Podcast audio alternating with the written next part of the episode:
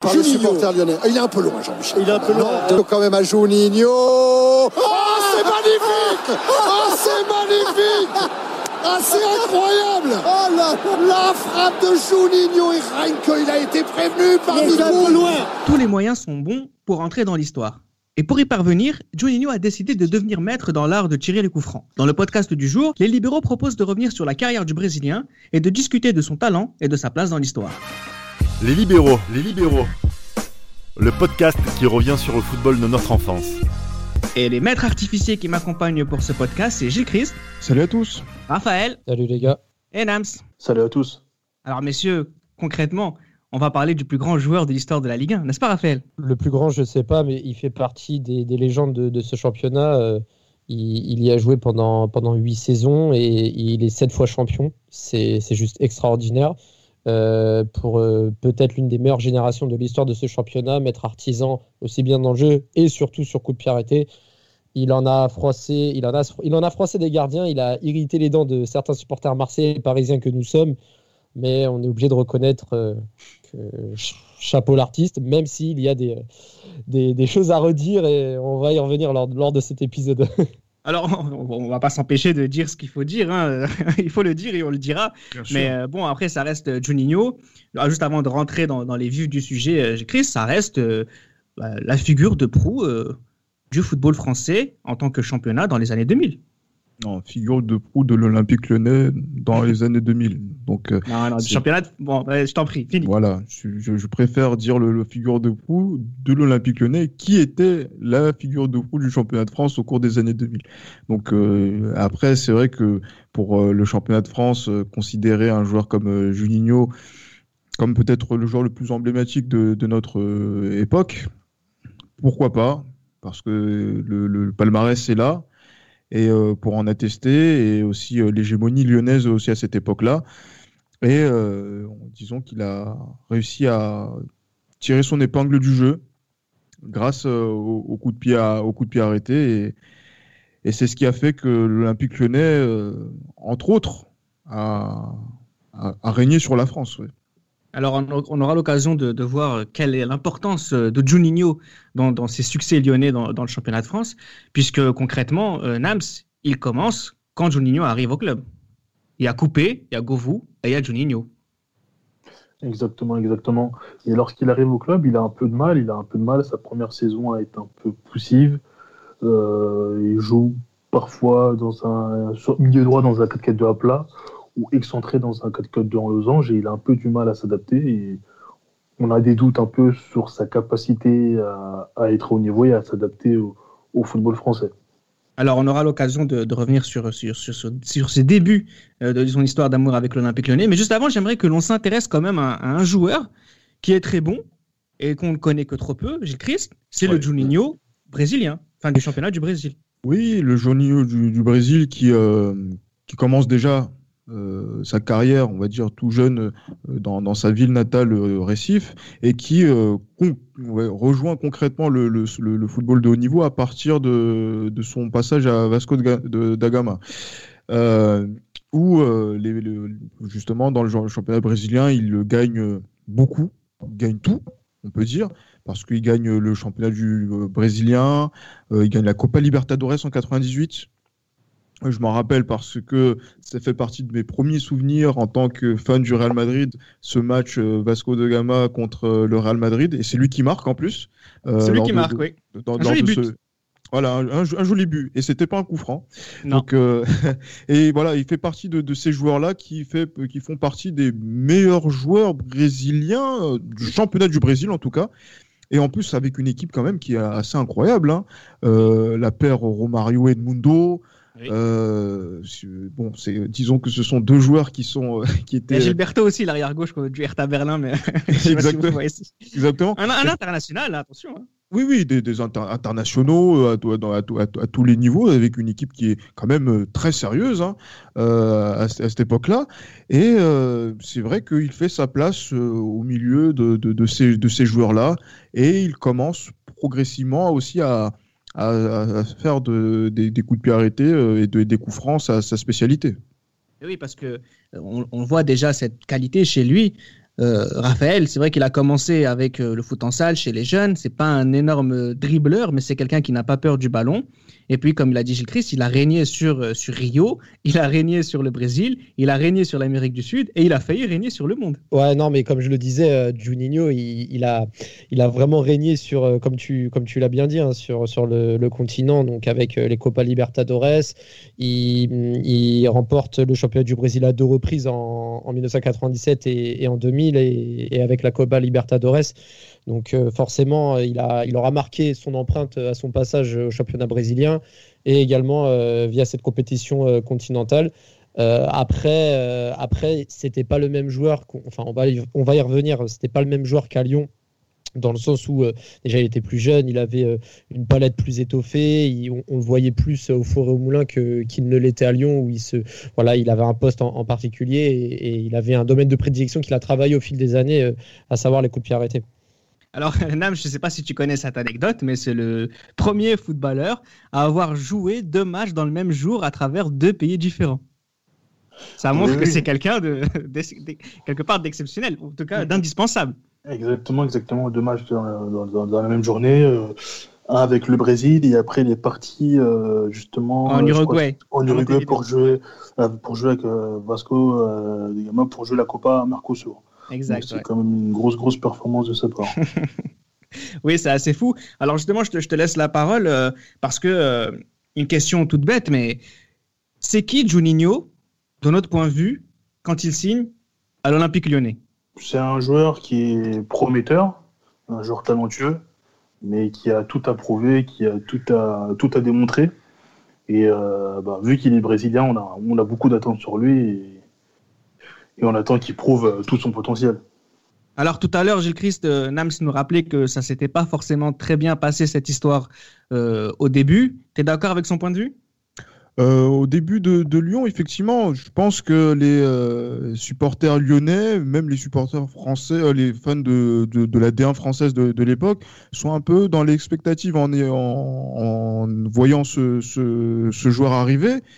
Euh, Grégory Coupé aussi avait quand même des réserves. Ils n'étaient pas sûrs quand même que ce soit un joueur, euh, voilà, donc avec le, talent que, que l'on sait. Alors que c'est quand même quelqu'un qui a des, références. Hein. le, oui, oui, c'est ça. qui marque au Monumental face à River. Et euh, donc qui a en, 98, ça fait voilà, il y a des choses qui au Brésil. Il a une dizaine de sélections. Euh, déjà, c'est un international. Bah, après, c'est vrai que dans cette, dans cette période-là, qui ne l'est pas on, exact. on a pu le voir. Mais, on l'a dit et euh, redit. Dit et redit, mais voilà, c'est vrai qu'il arrive tard en France, en Europe. 25 euh, ans, quasiment, 26 sont presque. Pour un joueur brésilien, surtout depuis qu'il y a la loi Pelé, etc., les joueurs de plus en plus tôt. Un joueur qui arrive à maturité en, Europe, ça peut-être, on, se dit que c'est le, train est passé un petit peu en retard pour lui. Donc, c'est-à-dire que est-ce que Lyon prend euh, les restes euh, de, tous les talents brésiliens euh, qu'il peut y avoir, mais c'est là où on, se rend compte que le recruteur, les recruteurs qui ont été Marcelo du côté de Lyon à, cette époque-là ont eu quand même du nez bah, en, proposant Junio à l'Olympique lyonnais et sur cette première saison, euh, voilà, on, se pose la question, notamment sur la première partie de saison. Et après, au fur et à mesure que Lyon aussi est, un, est, une, machine et qui commençait déjà à être un prétendant au titre de champion, euh, l'équipe de Jacques Santini ben, va monter en régime et va arriver justement à, gagner son, premier titre de champion euh, lors d'une dernière journée qui a été incroyable contre Lens, où le premier et le deuxième s'affrontaient. Alors, il va jouer quasi 29 euh, matchs hein, sur cette première saison. Euh, de parler de, de Nécreux. En effet, Raphaël, euh, Juninho va être le moteur euh, à l'origine des succès du Grand Lyon que nous avons connu. Euh, bien sûr, c'était le moteur, et même si sa première année n'a pas été euh, excellente dans le sens où c'est un Brésilien qui arrive en, France, euh, il n'y avait pas encore la dynastie brésilienne, il n'y avait pas encore les Chris, les, les Fred. et, il y, avait Sonny Anderson quand même. ouais, mais il n'y avait pas encore Edmilson, enfin, il n'y avait pas encore tous, les, tous, les, tous, les, tous les Brésiliens qu'il y a eu par la suite. Si, mais... Edmilson, ah, je crois qu'il est. Ah si, Edmilson. C'est Anderson il y a une petite colonie, mais c'est pas voilà, c'est pas le, voilà. j'allais dire la, mafia qu'il y a eu après. Voilà, c'est ça, la mafia, et, et Wiltord pourra en témoigner. Bon, euh, on, va passer, mais en tout cas, mais en tout cas pour, pour revenir. Faire témoigner un mafieux dans un. dans un, pour Mafio, c'est marrant. Ça, non, mais plus sérieusement, euh, oui, bien sûr, c'est sa première année, il arrive, euh, euh, il faut qu'il s'adapte. Lyon n'est pas encore le grand Lyon, et je pense que Lyon prend en, expérience et en, force au moment où Gino aussi s'élève et grandit dans cette équipe, ça va de pair. Et, on le voit par la suite, à partir de la saison 2002-2003, avec les performances qui s'enchaînent en, en, Ligue des Champions, 2003-2004, là, à partir de la saison 2004-2005, là, Lyon était à son, à son prime et Junio était vraiment devenu un joueur incontournable et pas uniquement sur coup de pied arrêté, même si ses coups de pied arrêtés progressaient au fil des années, mais, euh, mais ça devenait un joueur de plus en plus complet et surtout de plus en plus indispensable euh, pour l'équipe lyonnaise. Alors là, tu rentres dans une période qui est intéressante, c'est celle de l'Olympique lyonnais, l'ogre français qui se voulait euh, champion d'Europe les ambitions lyonnaises, Nams, elles existent parce que euh, ils n'arrêtent pas d'être champions année après année, ou parce qu'ils estiment qu'ils ont des joueurs du calibre de Juninho, un calibre digne d'un champion d'Europe. Comment t'expliques ces ambitions lyonnaises à travers le, statut de Juninho à cette époque-là dans le football européen? Bah, Le statut de Juninho grandissait saison après saison. Euh, en même temps que le milieu de terrain lyonnais s'étoffait, l'effectif grandissait, euh, il multipliait les bonnes performances européennes. Donc, euh, je pense que ces ambitions étaient d'un point de vue logique. Elles étaient légitimes selon toi? Oui, pour moi, elles étaient quand même légitimes. Ils l'ont quand même démontré lors de deux saisons. Lors de la saison 2004-2005 et 2005-2006, où Juninho était excellent d'ailleurs. Pour moi, c'était peut-être ses deux meilleures saisons. Et il, a démontré, il, a démontré, vraiment que voilà, qu'il pouvait être euh, le joueur d'une grande équipe. Avec Diarra, avec Essien et avec Juninho, Gilles Christ, est-ce qu'il y a un défaut? Oui, Juninho? Exactement. voilà. ça s'appelle une passe décisive, ça, messieurs. Merci beaucoup, Reda. Je sais que je, t'en rendrai l'appareil pour le, podcast sur Del Piero. Merci. Mais blague à part, tu peux continuer à, t'exprimer. Je, je m'exprime à, ce sujet. C'est vrai que dans ce milieu à trois euh, de Houlier, euh, quand il y a Diarra et Sien qui, qui, sont, qui sont présents et qui sont euh, des, des, joueurs quand même qui ont par la suite montré qu'ils pouvaient briller dans des grands clubs européens. Le fait de voir Juninho, surtout euh, dans, dans, sur la scène européenne, briller, parce qu'il faut qu'on va, en parler, c'est surtout briller lors des premiers tours, des premières phases de, Ligue des Champions et en, Ligue 1. Donc, c'est-à-dire que ça couvre quand même une grande partie de la saison. Mais après, derrière, quand vous voulez euh, accéder à ce, step ce pas euh, qui va vous permettre de basculer vers les très grandes Europes. Euh, Junio, j'attends toujours ses coups francs en quart de finale de Ligue des Champions, en demi-finale de Ligue des Champions. Après, il, a marqué, il a marqué contre Cannes, il a marqué contre Casillas. Oui, il a marqué contre Cannes et contre Casillas, mais quand? Encore une fois, c'est on est, on est en septembre, octobre, il fait l'hiver, il fait froid. Nous, on a envie de voir aussi les joueurs, surtout bah les Brésiliens, quand il fait un peu plus chaud. Et quand c'est le, printemps euh, qui, qui, s'annonce, le mois d'avril, le mois de mai, c'est là où on voit les, les vrais individus. Et peut-être que pour l'Olympique Lyonnais de cette période-là, eh ben, c'était pas forcément suffisant pour passer ce cap-là je reviens sur ce que tu dis, Gilles, parce que je, suis entièrement d'accord avec toi. Il faut nuancer Juninho parce que euh, ce qu'il a fait en Ligue 1 et ce qu'il a fait en Coupe d'Europe, voilà, c'est notable, mais il y a des limites. Je suis entièrement d'accord.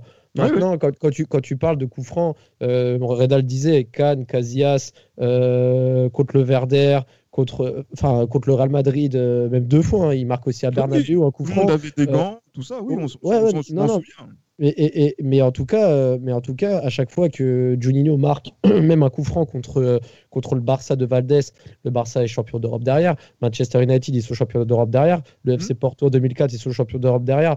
Euh, le Milan AC, le Milan AC, bon, ils perdent en finale, mais ils avaient un pied et demi au, niveau de la coupe en 2005. non, c'était en 2006. Non, en 2005, c'était PSV. Autant pour moi. Autant pour moi. Mais en tout cas, juste pour revenir, il a quand même marqué aussi on va dire, son air en Ligue des Champions parce que les, grands clubs étaient prévenus de, son talent déjà sur le terrain et surtout sur coup de pied arrêté. Après, je trouve que c'est un peu réducteur de dire euh, il n'a pas marqué en quart en demi de, enfin, des coups francs. Je, ne euh. dis pas ça, je dis pas ça. C'est juste que voilà, c'est vrai qu'on va nous dire que oui, Juninho, il a marqué, c'est quelqu'un qui marque des coups francs, qui voilà, qui marque des coups francs et qui marque des coups francs contre les, les, meilleurs gardiens de, cette époque-là. Mais à un moment donné, quand on va nous dire que oui, il y a une finale de coupe, il reste une minute à jouer, il y a un coup franc, vous faites tirer qui? Tout le monde va penser à Junio. Mais vous l'avez vu dans cette situation? C'est juste ce que je veux savoir. C'est tout. Non, non, mais après, après il n'est pas question de ça. Mais après, je ne sais pas s'il a eu l'opportunité de, mettre un coup franc comme par hasard à ces matchs-là. Je, vais pas, je, ne sais pas s'il y a eu des, opportunités aux 20-25 mètres euh, dans, les matchs couperés comme ah. ça. Mais en tout cas, si Lyon perd en quart, en huitième, il est responsable. Mais je pense qu'il y a d'autres coupables qu'on devrait désigner. Il est, François pas il n'est pas euh, responsable. Mais voilà, quand on, attend quand même d'un joueur qui a eu de, de telles qualités, on peut se poser la question. Et peut-être que quand le niveau s'élève, peut-être qu'il y a moins de fautes et il y a moins d'opportunités, comme il peut y avoir euh, dans la période, dans les, dans les moments où il marque les coups francs. Je dis pas que les coups francs, il faut les réduire à euh, oui, euh, voilà, il a marqué une certaine période et parce que c'est quand même sur la, sur la durée d'un championnat qui dure 10 mois, tu c'est, c'est quand même énorme ce qu'il a, ce qu'il a fait. Mais mais voilà, mais par rapport à Lyon, si on veut encenser l'Olympique lyonnais, on peut l'encenser sur la scène nationale, Junio le mérite. Après, sur la scène européenne, je peux nuancer. Alors là, ah, je ne sais pas si vous vous êtes rendu compte. Écoute, Raphaël, je ne sais pas si vous vous êtes rendu compte, mais la manière dont vous avez parlé de Juninho là sur les trois dernières minutes, c'est qu'en fait, vous attendiez de sa part une différence faite sur coup franc. Ça veut dire quoi? Ça veut dire que Juninho, quand le match devient difficile, il ne peut pas faire la différence autrement qu'à travers le coup franc. Footballistiquement parlant, Juninho, c'est quoi? S'il pouvait, il, pouvait quand même, parce que euh, que ce soit en Ligue 1, dans, les matchs couperés aussi de Ligue 1, et sur certains matchs de Coupe d'Europe, de poule ou de huitième, il, faisait la différence même dans le jeu. Euh, moi, j'ai des actions de lui en tête, forcément, euh, contre le Paris Saint-Germain, où, il, excellait sur des, attaques, des différences qu'il faisait ballon au pied techniquement, sur des, centres, sur des, sur, sur des déplacements, sur des passes qui cassaient des lignes. On, le remarquait. Mais après, il faut aussi se l'avouer il a quand même mis 44 coups francs avec Lyon en, en 8 saisons. En 8 saisons. Donc même, enfin, n'importe quel joueur, aussi bon soit-il, euh, avec de tels stats sur coups francs, on sera obligé de relever en premier lieu les coups francs. C'est obligatoire, surtout pour, euh, pour, pour Juninho. Oui, oui. Vas-y, vas-y, vas-y, Reda. Non, non, j'allais passer à autre chose. Donc, euh, c'était juste pour justement parlons un peu de ce Juninho tactico, de manière tactico-tactique. Nams, pour toi, Juninho, c'est quoi sur un terrain? C'est un numéro 10, un numéro 8, il est dans le cœur du jeu, c'est quelqu'un qui oriente le jeu. Comment, comment tu, comment tu définirais euh, tactiquement le grand Juninho de 2004-2006 Je dirais que c'est un relayeur, un relayeur euh, orienté numéro 10. Euh, et je pense que le, changement de Tessien à Thiago lui a fait beaucoup de bien d'un point de vue technique. C'est un joueur qui lui ressemble beaucoup plus d'un point de mhm. vue technique. Et Tessien, c'était beaucoup plus physique, euh, puissance athlétique qui se mariait parfaitement avec Essien, avec Dira, pardon. Et ça me fait penser à une phrase de Gourou qui, disait que euh, lors des premières minutes d'un match, euh, il laissait en gros Dira et Essien faire le travail, puis ensuite faire tout ce qu'il voulait. Et justement, Juninho avait quand même cette capacité à, sur une passe ou un dribble, à faire la différence, mais c'était pas le joueur c'était pas le joueur qui pouvait te changer un match hors coup franc. Hors coup franc, c'était pas le joueur qui pouvait te changer un match. Alors, Après, Lyon avait... Lyon, juste je sur Naps en une phrase. Après, Lyon avait aussi des joueurs conçus pour faire la différence offensivement dans le jeu. Euh, je pense à Wiltord, à Malouda, entre autres. Donc, euh, il n'y avait pas que lui. Alors euh, justement, euh, la saison 2005-2006 euh, signe aussi la fin de sa carrière avec la sélection brésilienne. C'est intéressant aussi de soulever qu'on a affaire à quelqu'un qui est déjà sur sa 31e, année. Donc voilà, c'est reste quand même un joueur qui a un certain âge. Moi, j'avoue, j'avais été, j'ai été surpris de me replonger de de me rendre compte, de me rendre compte que Juninho était un 75. En fait, j'avais jamais réfléchi comme ça. Pour moi, c'est un 78, 79 sans, sans jamais vraiment y réfléchir. Mais en fait, non, c'est un 75. Et en fait, j'aimerais quand même qu'on fasse une petite parenthèse sélection euh, nationale. J'ai ouais. tu le disais tout à l'heure, c'est avant tout un joueur parmi d'autres dans le vivier extraordinaire brésilien de la période 99-2001. Oui, de, même au-delà au -delà de, cette période, la 99 jusqu'à 2006, qui est, coïncide avec euh, euh, la, Coupe du Monde en Allemagne où il, a, il aura un peu plus de, chance. Mais c'est vrai qu'il fait partie de ces joueurs-là qui, quand on peut faire jouer le Brésil, euh, on peut faire jouer une équipe A du Brésil, une équipe B du Brésil, une équipe C du Brésil, on peut, on peut faire jouer, euh, on peut faire jouer trois équipes du Brésil sans que Junior soit dedans. C'est dire le vivier incroyable qu'il qui a. Il a ses sélections, il fait partie quand même voilà donc de, ce groupe de joueurs qui euh, qui est quand même assez important et que et qui dont on a parlé dans plusieurs épisodes où euh, voilà, donc il est, euh, voilà, il fait partie de, de, ce groupe-là. Alors après, derrière, voilà, derrière, c'est vrai que quand on va penser à lui pour des Copa América avec la grosse équipe du Brésil, ou par exemple en 99, ou peut-être la Coupe du Monde 2002, c'est pas à lui qu'on va penser. On va peut-être penser à lui pour, j'allais dire, la Coupe des Confédérations ou d'autres, d'autres choses, mais il fait pas partie voilà, des choix numéro un à cette époque-là. Alors, il, est un des choix numéro un euh, du Brésil pour la Copa América 2001, mais on sait qu'à la Copa, euh, Copa América 2001, on a l'équipe euh, B ou C du Brésil. D'ailleurs, c'est cette même équipe. C'est une bonne équipe en plus. Et c'est la même qu'on a. oui, parce qu'ils vont perdre contre le Honduras de 0 Effectivement. Euh, sinon, il y a aussi euh, l'autre tournoi où il est titulaire, Raphaël, au-delà de la Coupe de, la Copa América 2001, c'est la Coupe des Confédérations 2005. Finalement, ce sont les seules euh, vraies compétitions qu'il va jouer avec le Brésil. J'aimerais qu'on fasse une petite parenthèse Coupe du Monde 2006 plus tard parce que je la trouve intéressante. Oui, bah, pour la Coupe des Confédérations 2005, oui, il il la joue avec, bon, pour le coup, euh, un joueur, c'est illustré lors de, de, cette compétition, c'est Adriano, hein, on le sait tous.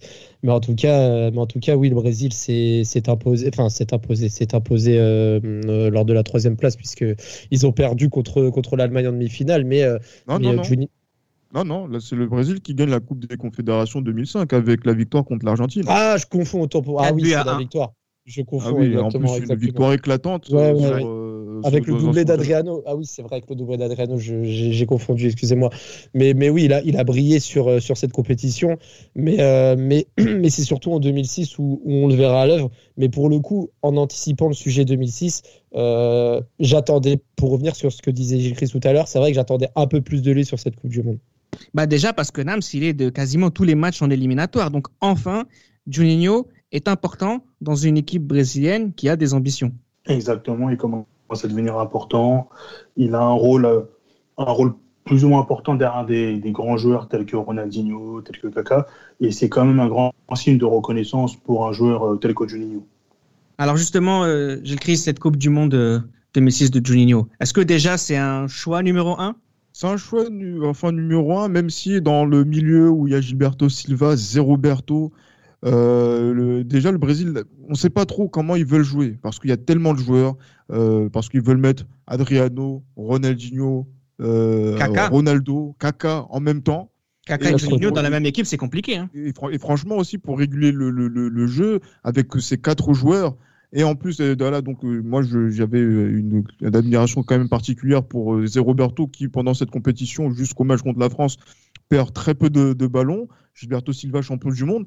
Donc, ça veut dire que là, il a, il a, on va dire, il a, une carte à jouer, justement, euh, et qu'il joue aussi euh, bien, notamment quand le Brésil fait un début de compétition qui est plus que poussif contre la Croatie, puis euh, contre les Australiens, où il faut le dire, ils sont très mauvais. ils sont très mauvais, mais ils s'imposent. Mais voilà, contre le Japon, par exemple, eh ben, il, il, il arrive à, à, à marquer. Donc, c'est vrai que quand je, vois cette compétition, Juninho est peut-être voilà, une sorte de, troisième choix dans, au début de la compétition et progressivement, il va prétendre à une place de, titulaire parce qu'on n'arrive pas à trouver forcément le bon équilibre euh, au milieu de terrain, euh, notamment contre le Ghana, puisque le score 3-0 aussi est un score en trompe-l'œil. Et c'est parce que Juninho est sur le terrain, Raphaël, que Zidane fait le show? Non, ce serait trop réducteur. Zidane aurait fait le show. Zidane aurait fait le show contre n'importe qui ce soir-là. Mais, euh, mais c'est vrai que sur ce, match-là, euh, plusieurs joueurs brésiliens m'ont énormément déçu. Juninho en fait partie, mais n'est pas le, coupable numéro un selon moi. Ronaldinho, hein, je ne vais pas mentionner, mais Roberto Carlos également sur, sur le but notamment. Mais, mais ouais, c'est vrai que Juninho euh, a montré ses limites à l'image de, des parcours européens de l'Olympique lyonnais en fait. C'est-à-dire que. Ouais. Vas-y, vas-y, rappelle. Je, non, non, non, mais j'allais. Je, mettrai ma phrase qui tue à la fin. J'allais terminer en disant euh, euh, voilà, c'est déjà honorable d'avoir sa place dans une telle armada brésilienne et, euh, et quand même d'avoir fait une compétition plutôt cohérente, même si il aurait pu et dû mieux faire. Et, et en plus, on remarque aussi que ce jour-là, il n'a toujours pas marqué contre Fabien Barthez, notamment sur, sur, sur coup franc. Ni contre le Paris Saint-Germain. Il fallait que je la place. Fallait que je la place celle-là. Mais, mais Letizy. Euh, il, a même pas, il a même pas marqué contre Letizy, franchement. non, mais par contre, il a marqué contre Letizy deux fois dans le même match. En coup ah oui, ah oui. Avec oui, Nice. On salue d'ailleurs nos amis d'Avantinissa. juste pour terminer, effectivement, avec le Brésil, Juninho, c'est 40 sélections, 6 buts marqués. Nams, c'est c'est bien. Plutôt bien, déjà pour un joueur qui n'est pas indiscutable et qui n'est pas indispensable à cette, équipe, et c'est plutôt pas mal pour un joueur de son calibre. Alors justement, à partir, il pourra se concentrer sur euh, l'Olympique lyonnais, désormais qu'il est, désormais qu'il est retraité euh, international. Donc on va rentrer un peu dans cette période de 2006-2009 où j'ai l'impression que Juninho fait partie intégrante du paysage euh, français. alors il y a, effectivement il y a ce doublé en, 2008. c'est quelqu'un qui est aussi important dans la culture populaire entre guillemets. Je sais pas si c'est un FIFA 2007 ou 2008 où il est sur la jaquette avec 2007, avec avec Ronaldinho. Juninho ça devient la star du championnat français, un peu, c'est la, c'est, la seule vraie personnalité dans ce, dans ce football français qui est un petit peu fatigué, hein, Christ, hein, où euh, tout le monde est parti. Euh, enfin, il reste que lui comme vraie star. Euh. Oui, mais en même temps, il est très bien payé, donc du coup, pourquoi partir? Donc c'est, c'est, vrai que c'est vrai que être, être, être sur la couverture française de FIFA, FIFA, FIFA 07 euh, et euh, être avoir un salaire comme celui-ci et en plus il a épousé la culture française avec avec brio ce qui fait que voilà il peut euh, parler à la, aux médias donc il est très accessible aussi pour pour eux et, et là peut-être que c'est le seul avec Pedro Miguel Pauletta il, y a aussi, il, y a aussi, il y a aussi Ribéry. Et il y a aussi Ribéry qui, qui, ah, mais Ribéry, on sait qu'il va partir. On sait qu'il est là. Voilà, on sait va partir, mais voilà, en termes de stars expérimentées, il y a Pedro Miguel Pauletta, il y a, il y a Juninho. On va dire que ce sont ces, ces, deux rescapés du début des années 2000 où il y avait quand même peut-être un petit peu plus de densité qui continuent sur cette fin de, de décennie à, à être euh, présents euh, euh, respectivement pour le Paris Saint-Germain et pour l'Olympique Lyonnais, l'Olympique Lyonnais qui va continuer à être dominant euh, jusqu'en 2008. Et Djibril Cissé aussi qui revient à Marseille aussi. Mais dans quel état aussi? Alors, Juninho, ça va être euh, sans but, hein, plus de 340 matchs avec l'Olympique lyonnais, sans but, dont 44 sur coup franc. Euh, on va terminer évidemment ce podcast hein, dans quelques minutes avec un gros focus sur euh, ce qu'il a apporté dans le football à travers sa maîtrise du coup de pied arrêté. On va juste terminer peut-être avec un petit bilan de sa carrière avec l'Olympique lyonnais. Euh, J'écris tout à l'heure euh, ne voulait pas dire qu'il était le meilleur joueur du football, français, euh, football de français, en tout cas de la Ligue 1. Euh, est-ce qu'on est sûr que c'est lui le meilleur footballeur de l'histoire de l'Olympique lyonnais déjà, Raphaël Ou avec Sonny Anderson, oui. Il faut quand même le mentionner parce que même s'il il aurait pu faire un peu mieux quand même en Coupe d'Europe, il a quand même été, il a, il, a, quand même été, il a quand même été l'artisan avec un, un grand A de, des sept titres de champion de France de l'Olympique lyonnais. Et on doit le reconnaître, hein, et même s'il en a hérité plus d'un, on doit le reconnaître. Euh, et d'ailleurs, euh, quelque chose que je voulais dire dans ce podcast concernant Juninho, c'est qu'il a pris quatre cartes rouges pendant sa carrière, et à chaque fois, c'était à cause de son tempérament à être mauvais perdant. Euh, des, des, coups euh, contre l'AS Roma, je crois, un coup de coup de volontaire, contre le Barça euh, au match retour en 2009, contre le Paris Saint-Germain sur un coup de pied sur Sylvain Armand. il avait, enfin, il, a même eu 8 cartons rouges, excusez-moi, 8, pas 4, il en a eu 8. Donc oui, 4, 4, à Lyon. 4 à Lyon, c'est ça. Mais en tout cas, c'était un, un gagnant et qui n'aimait pas perdre, et il le montrait. Mais, mais c'est vrai que, que Sony Anderson, parce que c'est Sony Anderson qui, euh, On va dire que Sony c'est l'instigateur et Juninho c'est le, euh, le porteur. Voilà, et Sony Anderson il a, il, a brillé autre, enfin il a pas brillé qu'à Lyon. Juninho c'est vraiment son club, c'est là où il a, où il s'est révélé, hein. c'est là. Voilà, oui voilà, en Europe. Ah oui, bah- il a vraiment brillé euh, à l'échelle internationale en Europe, oui. Alors, et toi, Anams, quelle, quelle, lecture tu fais du, du, bilan un peu de, Juninho Moi, j'avais envie de dire, peut-être dans ce podcast aussi, que souvent on peut être critique par rapport à un Juninho où effectivement on aurait peut-être voulu qu'il fasse mieux, qu'il soit plus grand ou qu'on puisse nous aussi le juger à sa juste valeur et pas trop s'enflammer. Mais c'est vrai que moi j'ai l'impression que c'est Juninho est à l'Olympique Lyonnais, est-ce que Alex est au Fenerbahçe ou est-ce que Nakamura est au Celtic, c'est-à-dire un joueur euh, moyen de très haut niveau euh, qui a fait euh, plaisir à, des fans d'un club, d'un petit championnat. Bon, j'ai peut-être été un peu sévère, mais Exactement, tu as dit le mot parfait, joueur moyen de, très haut niveau. Et c'est pour moi, il, est dans les, bah, il fait partie des, top 3 des meilleurs joueurs de l'histoire de l'Olympique Lyonnais. Je le mettrais avec euh, peut-être presque au même niveau que Sonny Anderson. Et euh, je pense pas qu'il avait le niveau pour aller plus haut, mais il a fait un excellent travail à l'Olympique Lyonnais. il fait, pas, il fait probablement partie des meilleurs joueurs de l'histoire du championnat de France. Oui, il a fait quand même une. Et c'est déjà très bien. Quoi. Exactement, c'est très bien pour, euh, pour Juninho. Alors l'autre chose qui va faire, qui va permettre à Juninho de rester éternellement dans l'histoire, c'est effectivement l'art du coup franc, Gilles Christ. Euh, c'est pas anodin d'en marquer 44 sur les 100 en, carrière. Enfin, sur les 100 carrière, non, pardon. Si, si, avec l'Olympique lyonnais, il a marqué 44 coups francs, ce qui est extraordinaire sur les 100 buts. C'est un ratio euh, assez unique en son genre. C'est pour ça que peut-être que c'est le meilleur joueur du championnat de France de l'histoire, en tout cas, de façon arrêtée. Après, en mouvement, c'est autre chose. Il y a, d'autres qui, avaient plus de, mouvement. Mais c'est vrai que cet art du coup franc euh, qu'il avait, en plus avec une technique de tir euh, très, j'allais dire, très singulière, et euh, qu'il a, essayé d'expliquer, mais qui est très difficile à réaliser, qu'il a dû travailler, travailler, travailler, a inspiré plus d'une personne et notamment peut-être l'un des meilleurs tireurs de coups francs de notre, de notre euh, génération, à savoir Andrea, Pirlo, qui a vu Juninho et qui a compris par rapport à sa technique de tir comment il fallait tirer les coups francs. Et à ce moment-là, il a eu ce déclic-là qui a fait qu'après, lui aussi, il, en a marqué euh, d'autres et peut-être que, que, lui, il a mis, il a magnifié cet art à un niveau euh, plus élevé que le, championnat de, de, France. Mais c'est vrai que Juninho, voilà, il a cet art-là. Et euh, même si moi, je pense aussi que lui aussi s'est inspiré de quelqu'un. Marcelino Carioca, qui a joué à Ajaccio en plus quelques mois, euh, a été un redoutable tireur de coups francs. Euh, j'espère qu'on aura l'occasion d'en reparler dans, un, dans, un, autre podcast, et notamment à Vasco de Gama. Donc, euh, c'est, donc c'est-à-dire que voilà, on peut, on peut parler des tireurs de coups francs. Euh, il y en a, il y a pas un pionnier parmi eux tous. Mais c'est une discipline, donc il y a de l'inspiration à droite, à gauche, bien sûr. Exactement. Donc, euh, on, on, regarde un petit peu ce qui se fait de mieux à gauche, à droite, pour faire sa chose avec son propre style, et après t'inspires d'autres, et, et ainsi de suite. Et, et, et, ce qu'il faut aussi mentionner sur son art de tirer les coups francs, on la, on la connaît tous cette anecdote, mais à l'époque euh, en Ligue 1, il y a, chaque euh, équipe jouait avec son ballon euh, via l'équipementier bah, qu'ils avaient et, les ballons n'étaient pas les mêmes selon les, les, équipes. Et lui prenait le soin de commander les ballons des, des, équipes adverses, par exemple Ulsport pour Ajaccio.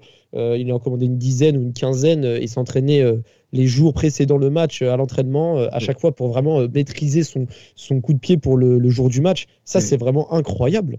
Mais, mais, Raphaël, justement, moi, parce que je sais que tu es attaché au, ballon euh, et aux équipements euh, de, de, foot, avec euh, les, les, ballons de plage, entre guillemets, qui, ont, qui sont sortis. Donc ça veut dire que peut-être, est-ce que c'est lui qui les maîtrisait le mieux avec, avec, avec sa technique de tir au coup franc? Je dirais oui et non, parce que quand même, dans les débuts des années 2000, il n'y avait pas que des ballons de plage. Franchement, euh, au CER, quand ils avaient le ballon Ulsport ou, ou Ajaccio, je ne sais pas si vous, euh, étant plus jeune, vous avez joué avec ces ballons-là, c'était tout sauf des ballons de plage. Et puis, même le fait de s'adapter, c'est-à-dire on sait qu'un ballon Adidas, un ballon Nike, un ballon euh, Puma, c'est pas c'est pas pareil. Et, je trouve que il avait quand même cette qualité. Et même Saint-Etienne avait du Harig hein, pour, pour, pour pas citer des marques encore plus sombres. Mais en tout cas, c'était vraiment impressionnant de voir qu'il arrivait à s'adapter à chaque fois selon le ballon. Et ces ballons euh, faisaient toujours euh, une sorte de feuille morte, comme contre le Werder comme, comme contre Ajaccio justement, et, et d'autres. Donc ça, franchement, j'ai trouvé ça vraiment remarquable qu'il ait cette même technique de frappe selon les ballons. C'est hein incroyable. Un collab sur les ballons, Raphaël. Alors, on va, on va terminer le podcast avec une petite, avec une petite note. Euh, je vais vous poser une question à, chacun qui est très simple. Ça va être de celui de me mentionner le plus beau coup franc que vous ayez vu euh, euh, avec Juninho Nams. On commence par toi.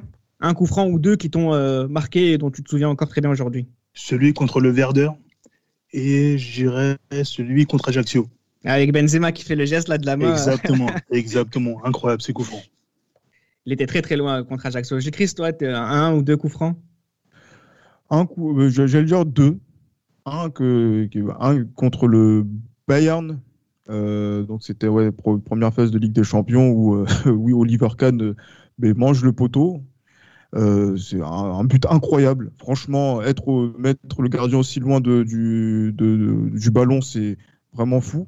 Et le deuxième, c'est le coup franc, qui n'a, le, coup franc que j'aurais aimé voir euh, à, dans, une, dans un moment très important, dans un moment chaud euh, euh, en phase européenne. Mais bon, comme il n'est pas arrivé, donc je ne je peux, pas, je peux pas trop en parler. Ah, c'est un but fantôme qu'on verra au paradis sur T'as bu, t'as bu.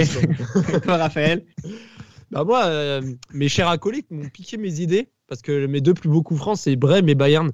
Brême, magnifique en, aussi, faut le dire. En, hommage, en hommage à Gilardi, qui, quand il pose le ballon, Juninho, il était clarké aux commentaires et il disait Ah, c'est un peu loin celui-là, il est un peu loin. Et il disait Attention avec Juninho, rien n'est jamais trop loin.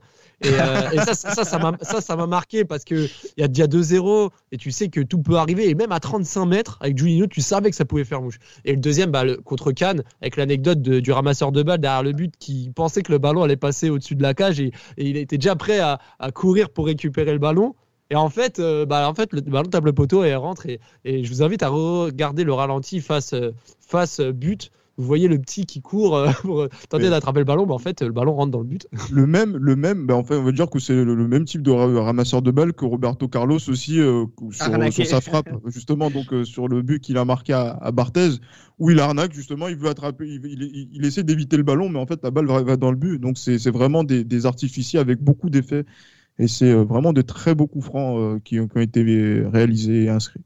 Alors vous aussi, chers auditeurs, n'hésitez pas à nous dire, euh, n'hésitez pas à nous dire quels, furent vos, vos euh, quels ont été, pardon avec ma grammaire, c'est la fin, c'est Juninho m'a fatigué, quels ont été euh, vos plus beaux coups francs de, Juninho et puis de toute façon on vous en mettra quelques-uns sur les réseaux sociaux et puis on vous dit à, à très vite pour un prochain épisode des Libéraux. Ciao.